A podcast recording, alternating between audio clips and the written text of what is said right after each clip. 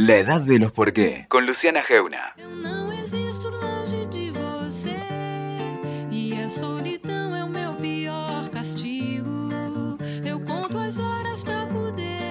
Cuando ya esperábamos empezar a hablar un poco menos del coronavirus, cuando ya pasaron cinco meses e intentamos por lo menos ilusionarnos con una nueva normalidad, a una vida en alerta, pero más abierta y con cuidado, los contagios estallaron. Esta semana vamos a llegar a medio millón de casos positivos en la Argentina desde que empezó el COVID. Ya no son un número ajeno, las muertes son un montón y la cifra es altísima. Y ya pasamos por todo. Encerrarnos convencidos, aislarnos con responsabilidad, la épica colectiva del quédate en casa, la negación, el enojo, las transgresiones, las dudas, las preguntas, la incertidumbre. Preguntarse por qué. Y abajo de todo, siempre el miedo, que aparece y desaparece como un fantasma en cada uno de nosotros según el lugar donde te toque, el lugar emocional, el lugar económico, el lugar que sea. Hoy vamos a preguntarnos acá qué nos pasa, cómo lo estamos llevando y qué hay en nuestras cajas de herramientas emocionales disponible para ayudarnos. De eso vamos a hablar con Santiago Levín. Es presidente de la Asociación de Psiquiatras Argentinos y uno de los integrantes de la mesa que asesora al presidente Alberto Fernández. Y su mirada lúcida. Bienvenidos a la edad de los por qué. ¿Cómo estás, Santiago? Buenas tardes. Hola Luciana, buenas tardes. Muchas gracias por llamar. Santiago, el, no sé, hay, mu- hay muchos temas para hablar de esto, pero si vos tuvieras que hacer hoy una, una especie de percepción o de radiografía em, de cómo estamos en este momento los argentinos, porque em, se habló mucho al principio, de- digamos, de, la, de, la, de lo que nos iba a generar emocionalmente, se habló mucho en el medio de toda esta cuarentena, pero ahora los números son enormes, son, son muy reales. Antes a veces parecía algo que quedaba lejos la, la posibilidad real de infectarse. Ahora no solo es cercana, sino que es un dato muy concreto de la realidad eh, de cada uno de nosotros, que si no te, si no te cuidas, te enfermas. Em, y después de todo este tiempo de cuidados, ¿qué, qué nos, qué nos está haciendo eh, esta situación? Eh, es una muy buena pregunta, Luciana. Ojalá yo pudiera dar una respuesta redondita, redondita, incluyendo todo lo que la pregunta alude. Este, es muy difícil en el medio, de, en el ojo de la tormenta, hacer un comentario que realmente abarque todos los aspectos. En primer lugar, creo que es importante considerar que una pandemia es una mala noticia. Mm, eh, es una situación catastrófica para todo el planeta y es imposible salir bien de una situación de crisis sanitaria global. Eh, todos los esfuerzos están destinados y deberían estar destinados a salir lo menos mal posible. Pero al cabo de esta crisis, que durará el tiempo que tenga que durar, se van a haber muerto muchas más personas de las que se hubiese muerto en el mundo si no se hubiese, entre comillas, escapado este SARS-CoV-2. ujú. Entonces, eh, ya estamos, ya empezamos el partido 5 a 0. Es una mala noticia y eh, la configuración de toda la estrategia tiene que estar destinada a que el impacto sea el menor posible. Pero el impacto es muy grande en lo emocional, en la salud mental en general, en la salud física, en la vida cotidiana, en las rutinas cotidianas de nuestras vidas, en el aspecto económico, en el parate mundial, este, la recesión mundial económica. Yo escuchaba un economista en estos días diciendo que nunca, este, luego de la Segunda Guerra Mundial, como ahora, había entrado todo el planeta en recesión simultáneamente. De manera que es una situación inédita, inesperada, eh, que nos agarró a todos mirando para otro lado, con un agente infeccioso que no conocíamos y para el cual no teníamos ni tenemos aún ni un tratamiento específico ni una vacuna. La vacuna ya está a la vista, todavía no la tenemos al lado, pero está a la vista y todavía no hemos dado con un tratamiento médico específico como había, por ejemplo, para este, la gripe A hace 10 años. Sí. No estamos tampoco tan lejos de eso, digamos, hay muchos investigadores que lo, lo ven relativamente cerca, pero no está hoy. Ha mejorado muchísimo el manejo del paciente crítico en las terapias intensivas, por eso la mortalidad ha bajado mucho. Este, Sin embargo, sigue siendo una, una situación de crisis mundial en donde cada uno de nosotros y de nosotras nos vemos este, entre la alarma, el hastío, el cansancio, este, la desmoralización y por supuesto las pérdidas. Todos hemos perdido mucho acá. Ni hablar quienes viven, por ejemplo, en alguno de los 4.000 barrios carenciados que hay en Argentina, cerca de 5 millones de personas que, viven en condiciones este, inaceptables y que por lo tanto tienen menos herramientas para protegerse de, en la pandemia, este, como por ejemplo agua potable, disposición de cloacas, este, contacto de internet, escolarización, una heladera llena. Pero a todos, en distintas medidas, esto nos ha pegado y nos sigue pegando mucho. Por eso, ante la discusión, que por suerte me parece que ya la pasábamos, pero hace muy pocos días había quienes decían que este, el confinamiento, las medidas de restricción no afectaban la salud mental. Y en la otra punta había quienes este, afirmaban que se venía una catástrofe total de trastornos mentales. Nosotros proponemos un camino intermedio. Es imposible que esto no nos afecte, pero todavía no sabemos exactamente cuánto y cómo. Ahora, perdón, ahora quiero que me cuentes ese camino intermedio, pero cuando a mí me interesa como si fuera la, la figura de la afectación, ¿qué es que nos afecte? Que nos angustiemos, que vayamos con miedo, son, son cosas más, son cosas crónicas, son cosas graves, son cosas peligrosas, si se quiere, para nosotros. Hay que hacer una división ahí entre dos clases de cuestiones. Por un lado, las reacciones normales, pertinentes, esperables, incluso sanas, y por el otro lado, en un rincón mucho más pequeño, las reacciones patológicas, en donde sí se justificaría una intervención especializada. Muchas veces se hace foco en la patología, ¿no es cierto? Y se deja de ver que frente a semejante cuestión que nos pasa a todos, reaccionar con angustia, con ansiedad, con un poco de insomnio, con bronca, con tristeza, es normal. Eh, nadie reacciona bien perdiendo cosas. Es sano reaccionar con este, sentimientos eh, de los que podríamos llamar negativos frente a pérdidas. Hemos perdido proyectos, planes, estudios, trabajos, ingresos económicos, eh, planes de fines de semana, recreación, vacaciones, etcétera. No se puede reaccionar frente a eso con alegría. Eh, entonces, es muy importante que los psiquiatras, los psicólogos, los psicoanalistas salgamos a decir que la gran mayoría de las reacciones frente a una situación como esta deben ser consideradas pertinentes, normales, esperables y sanas. Ahora, existe gente más vulnerable que o bien traía eh, trastornos mentales ya diagnosticados y en tratamiento, o bien descubre o se este, un desencadenamiento de un cuadro antes desconocido. Y este tipo de catástrofe suele eh, producir este tipo de efectos en una porción muy vulnerable de la, de la población con un aumento de los casos de depresión, de ansiedad patológica, no de ansiedad normal, la ansiedad no siempre es patológica, de este, descompensaciones psicóticas, etcétera, etcétera, situaciones puntuales que requieren atención especializada. Pero esto no pasa masivamente, le pasa a un sector de la población que tiene este, determinada vulnerabilidad.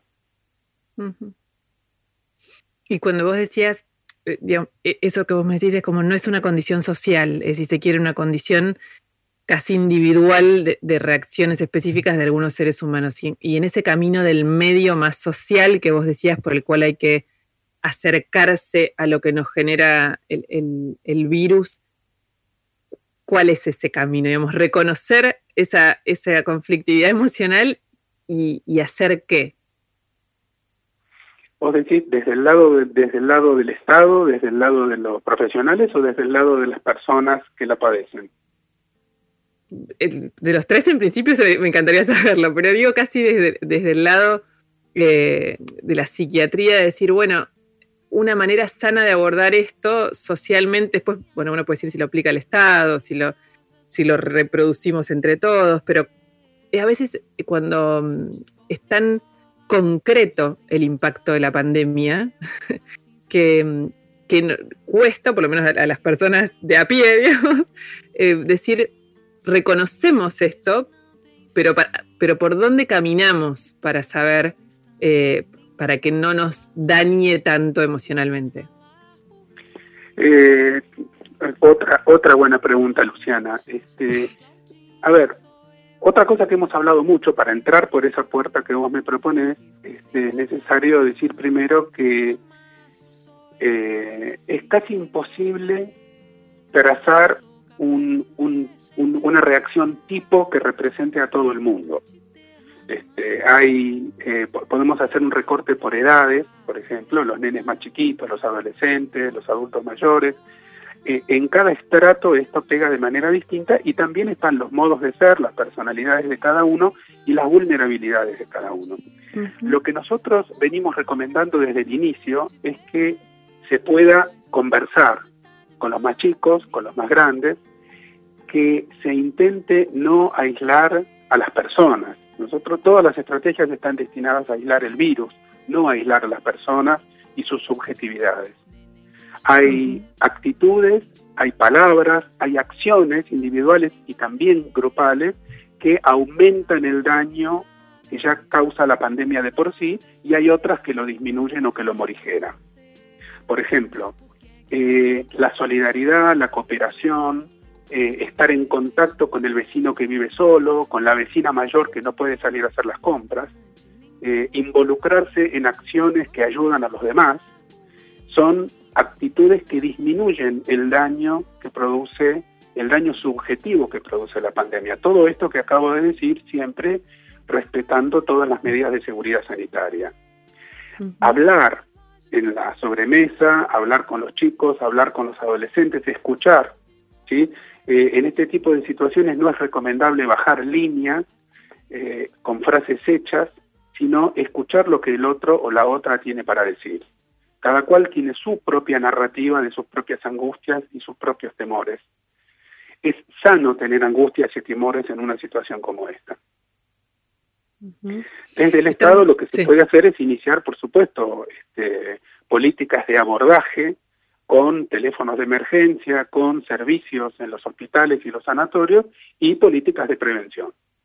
Por ejemplo, una de ellas que nosotros llevamos el 13 de agosto pasado como sugerencia es este, el respaldo generalizado desde el Estado de los protocolos que permiten el acompañamiento de la persona que se está muriendo en el contexto COVID, por COVID o sin COVID. No solamente por el derecho a una muerte digna y acompañada del que, del que se está muriendo, sino también por el derecho de acompañar y de procesar y de hacer un duelo correspondiente por parte de la persona que queda viva.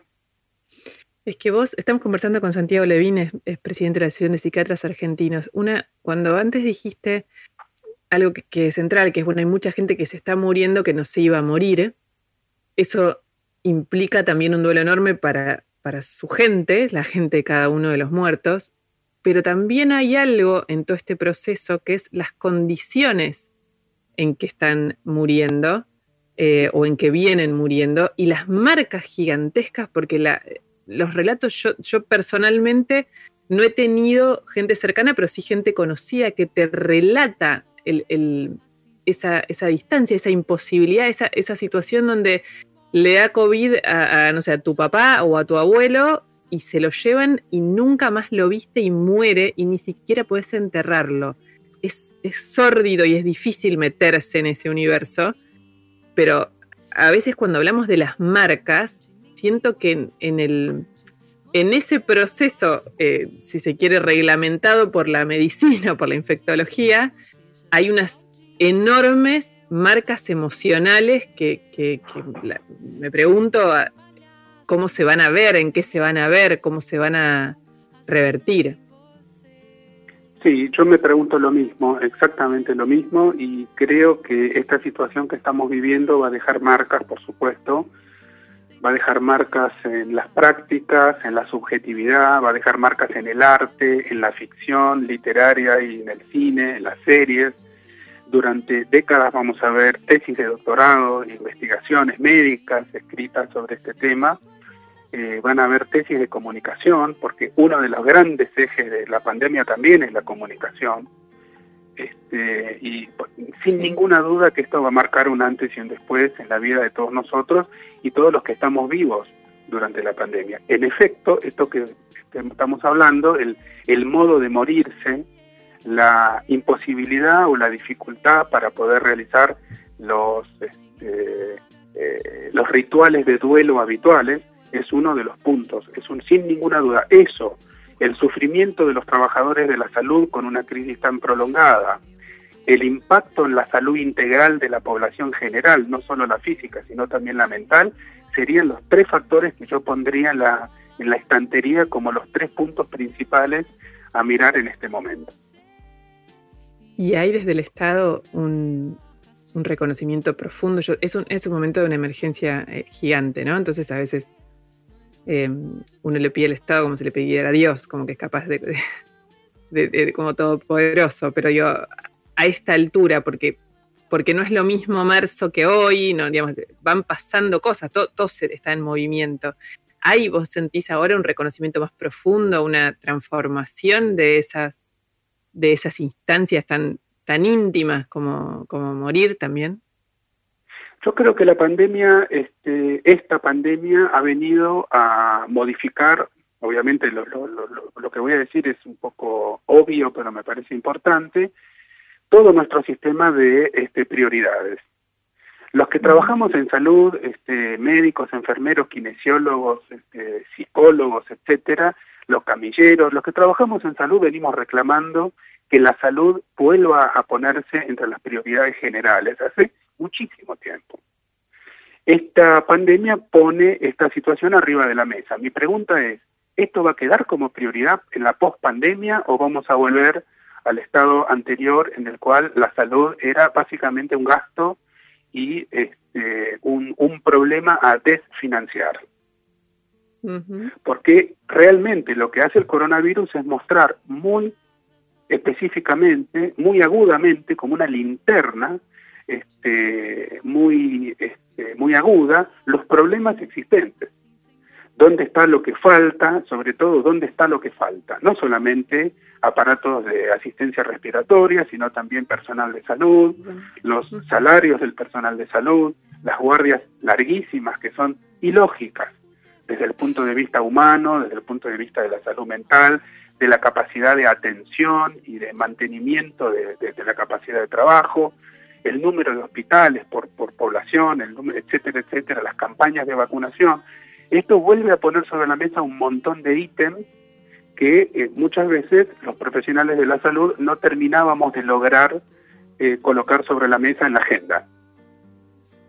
¿Qué va a pasar con todo esto después? Es una gran pregunta. Yo creo que esta es una oportunidad para preguntarse qué es la salud como valor social, qué lugar le damos a la salud integral, mental y física, social también, qué lugar, le, le, damos en, en las políticas estatales, cómo está conformado nuestro sistema de salud. Por cada peso invertido, ¿a dónde va ese peso invertido? Este, y eh, cómo se puede hacer para lograr un sistema de salud financiado, justo, equitativo, universal, que llegue a todos lados. ¿no es cierto? Fuera de la pandemia. Y sobre todo, ¿qué rol le damos a la prevención? Eh, la prevención es la gran estrategia en salud, en salud mental, en salud eh, física. Eh, la prevención, en la, por ejemplo, la epidemia de dengue, que quedó un poco tapada este, por la llegada del invierno y por la llegada del coronavirus, pero hay un montón de problemas de salud, aparte de este, que van a volver a aparecer en la medida que se vaya atenuando la actual pandemia y se va a ir atenuando. ¿Se va a ir atenuando? Digo, porque estamos conviviendo con una promesa de un mañana que no llega nunca, pero es una, un lugar común, pero en este caso eh, es como si se corriera a la meta todo el tiempo. Eso es verdad. Muchos, todos, y yo me incluyo ahí, hemos dicho tonterías al inicio de esto. Este, todos, incluso la Organización Mundial de la Salud, pensábamos, yo no soy epidemiólogo ni infectólogo, soy psiquiatra, pero todos hemos pensado eh, que esto iba a durar menos. En todo el mundo se pensó esto. Eh, era un virus totalmente desconocido. Imagínate, Luciana, que realmente la, virología es una, eh, es una ciencia muy avanzada. La vacunología también, digamos, nosotros tenemos hoy, con, contamos con un número importante de vacunas que permitieron eh, incluso erradicar enfermedades infecciosas como la viruela. Eh, lo que pasa es que esto agarró a todo el mundo completamente por sorpresa y, no, y te interrumpo. de a poco. Sí, pero te interrumpo un segundo. También nos agarra en un momento de extrema velocidad de las cosas, como de instantaneidad de las cosas. Entonces, también muchas veces esta idea de la vacuna ya, que la necesitamos, yo supongo, y ahí lo digo desde la ignorancia, no, no, no, no, no, ni siquiera en este momento me puse como a estudiar los procesos que, los tiempos que llevaron, pero entiendo que llevaron mucho tiempo conseguir vacunas a eh, pandemias anteriores o virus gravísimos anteriores. Y vivimos en un mundo que pareciera, y, yo, misma digo, no lo podría aguantar el tiempo ese que puede ser mucho más que unos meses más encontrar una vacuna y sacarse como este fantasma de encima. Aparentemente, el problema en este momento no es encontrar una vacuna, sino aguardar los pasos necesarios para que se pruebe que la vacuna es suficientemente eficaz y suficientemente segura. La vacuna ya está. Lo que pasa es que, esto lo cuento en general para quien no lo sabe, en investigación clínica, en medicina, es necesario atravesar distintas, distintas etapas, desde la experimentación de laboratorio, luego en animales, luego en voluntarios sanos, y luego hay una parte donde se hacen los estudios comparando el, eh, el fármaco nuevo versus placebo o algún viejo conocido para poder estudiar si realmente se justifica la fabricación masiva y si esto produce un efecto claramente beneficioso en la población. Este, esta parte, antes de salir a la, al mercado general, es una parte central que tiene que ver también con la ética de la investigación y con la seguridad. Este, en esa fase es donde están la gran mayoría de las promesas de vacunas eh, a las que le tenemos fe. Pero sí, la pandemia va a pasar de una manera o de otra, un poco más tarde, un poco más temprano, como han pasado eh, decenas de pandemias conocidas en la historia de la humanidad. Unos meses más, unos meses menos. Lo que vos decís es correcto, todo se ha acelerado y esta es la primera pandemia en la historia que transcurre en la era digital. Entonces tenemos pantallas móviles en todos nuestros bolsillos, en la televisión, en la computadora, transmitiendo la pandemia 24 por 7. Todos parece que somos expertos en el R, en la letalidad y la mortalidad, en el número de casos, etcétera, y se pierde un poco en ese fárrago comunicacional, muchas veces tóxico, se pierde el énfasis en las medidas básicas que son las que pueden en este momento ayudar a disminuir la circulación del virus, que son las que cada vez se repiten menos, que son el lavado de manos, el mantenimiento de una distancia sanitaria adecuada y el uso del tapaboca y tapanariz. Santiago, hay, mm, hay algo sobre lo colectivo que se puso mucho en juego eh, con la pandemia, ¿no? Que es ese, ese registro del otro. De hecho, yo me pasa mucho ese ejercicio cuando uno dice, bueno, es una ficción, también tiene algo de negación, pero es como, bueno, no estoy en el, del grupo de riesgo ni por edad ni por comorbilidad, y, hacer el esfuerzo permanente de ponerse en el lugar del otro que vive con un miedo muy concreto y muy presente. Em, y yo noto, y te quería preguntar, esa especie de tensión entre lo individual y la oportunidad de lo colectivo que abrió la pandemia, como la, a veces predomina esa individualidad de no, de no pensar en el otro y a veces se nos siente más unidos. ¿Es así? Sí, coincido con tu, con tu reflexión. Eh, me parece que es un tema más generalizado que existe sin la pandemia también. Este, vivimos en un sistema en general y me refiero al sistema en general, en todo el planeta, que no es muy favorable al, al, al pensamiento con el otro. En general este, se promueve el pensamiento individual, individualista, yo tengo trabajo, yo tengo vacaciones, yo tengo una moto, este, y se, se ha perdido, si este, no, no, no está muy a la vista el pensamiento desde la primera persona del plural, desde el nosotros. En la educación, en la publicidad, en la comunicación de los grandes medios, en la narrativa estatal, en la formación universitaria también. Entonces, no tenía por qué ser distinto durante una crisis sanitaria. Lo que estamos viendo no es un cambio, sino la acentuación de lo que ya venía siendo así desde antes. Y justamente es en esta crisis en donde más tenemos la necesidad de estimular el concepto de que nadie se salva solo. Eh, las medidas de cuidado personal hoy por hoy son al mismo tiempo y del mismo modo medidas de cuidado de los demás.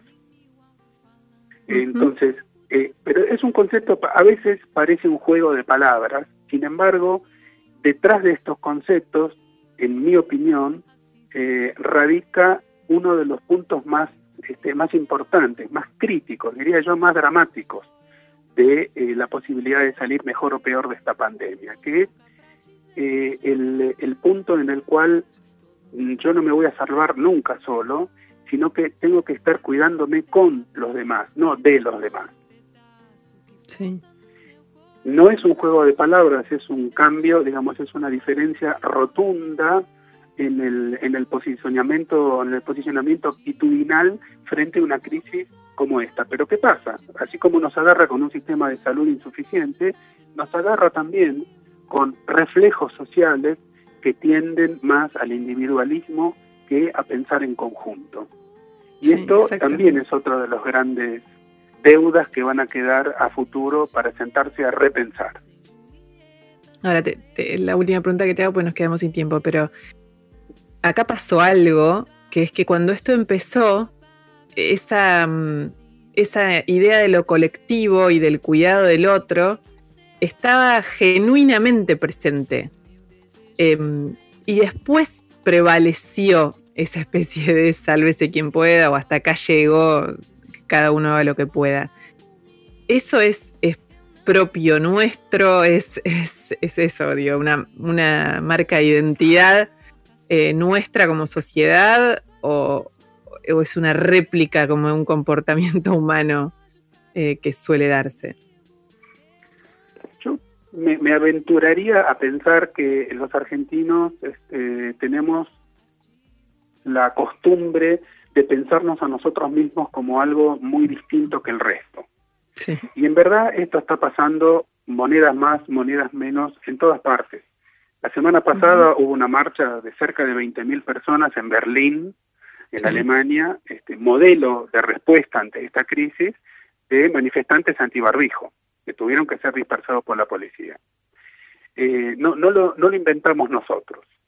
Yo creo que eh, este es un momento en donde es desde todos los lugares posibles, por ejemplo, desde este programa tuyo, Luciana, es indispensable llamar a la solidaridad, la cooperación, la ayuda, siempre con este, tomando en cuenta las medidas de cuidado sanitario propias y para los demás, porque la solidaridad es la tecnología más sofisticada que tenemos los seres humanos y que nos ha permitido sobrevivir a catástrofes, a pandemias, etcétera, en los este, 200 y pico mil de años que llevamos como Homo sapiens sapiens en este, en este planeta.